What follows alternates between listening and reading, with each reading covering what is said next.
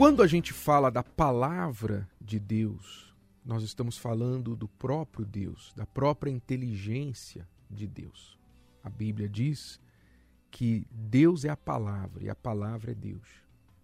Ele é a sua própria palavra.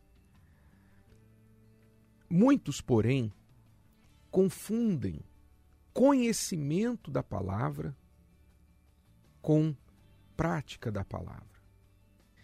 E no que diz respeito à palavra de Deus, saiba de uma coisa: uma grama ou um grama, um grama de prática da palavra vale muito mais do que uma tonelada de conhecimento da palavra.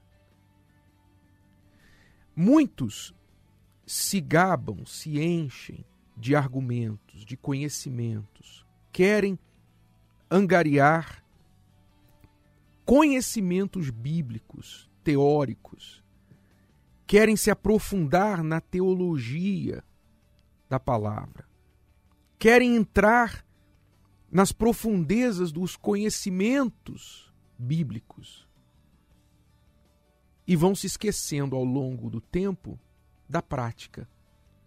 E porque se tornam muito conhecedores, então acham que este conhecimento e o fato de até poderem ensinar, debater, discutir opiniões a respeito da palavra compensa a falta da prática dela. Ora, não foram com estas pessoas que Jesus teve grandes problemas. Não foram estas pessoas a quem Jesus confrontou severamente.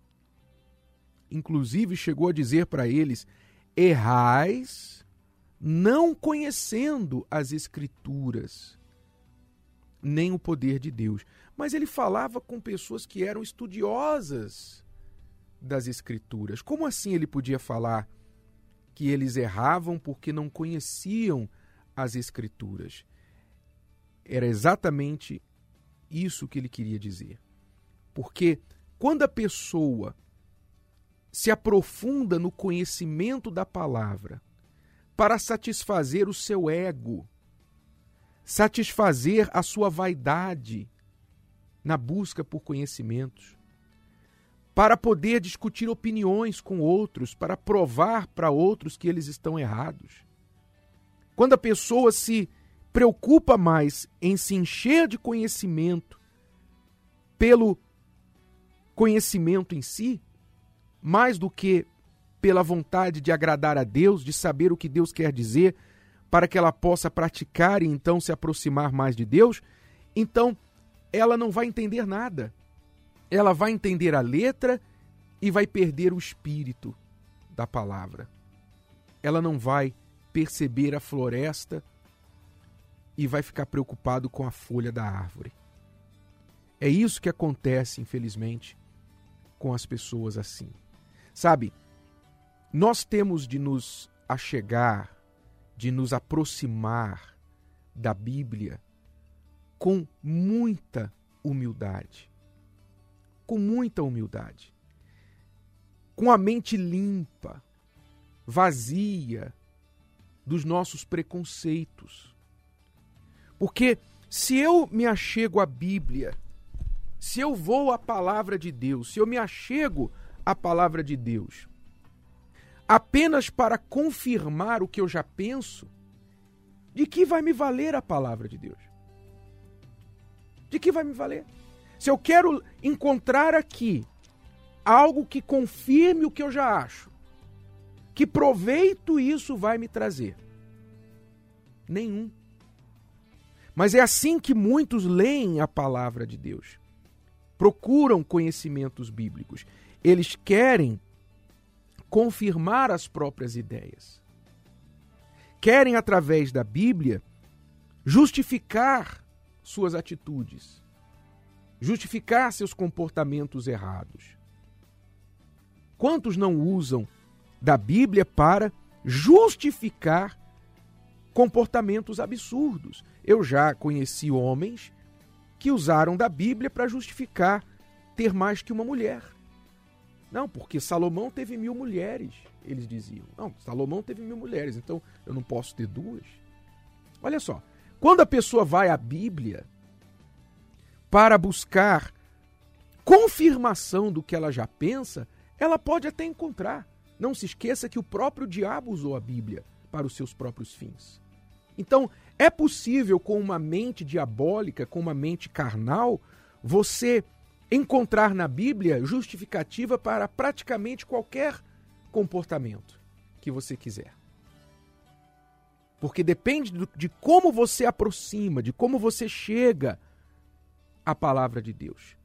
Se você chega cheio de preconceitos, cheio da sua religiosidade, cheio das suas religiões ou da sua religião, se você chega à palavra de Deus para tentar achar uma forma de provar que Deus odeia as mesmas pessoas que você odeia.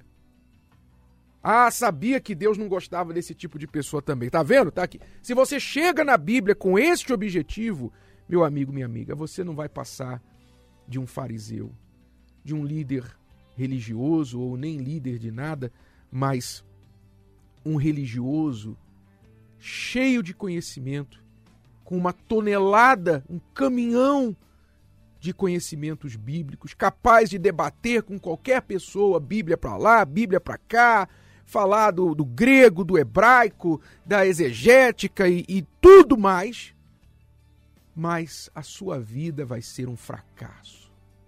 A sua vida não vai refletir nada, um grama desse conhecimento todo que você tem. Ao contrário, você vai ser uma pessoa mais perturbada do que alguém que serve ao diabo, do que alguém que serve aos espíritos. Mais perturbada e mais difícil de ajudar do que alguém que serve ao próprio Satanás.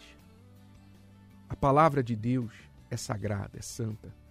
Nós temos que nos achegar a ela com humildade, desprovidos dos nossos preconceitos, das nossas bagagens e querendo aprender, abertos a ser disciplinados, a ser corrigidos, exortados e até contrariados. E sempre priorizando o seguinte: deixa eu praticar. Deixa eu praticar. Um, um homem disse, disse uma vez: Eu não me preocupo com as partes da Bíblia que eu não, entendo, que eu não entendo. Ele disse: Eu não me preocupo com as partes da Bíblia que eu não entendo, porque as partes que eu entendo já me faz preocupar demais. Ou seja, ele sabia que ele tinha que praticar aquilo que ele entendia. Experimente fazer isso. Não se esqueça: um grama de prática da palavra de Deus vale muito mais do que toneladas de conhecimento dela.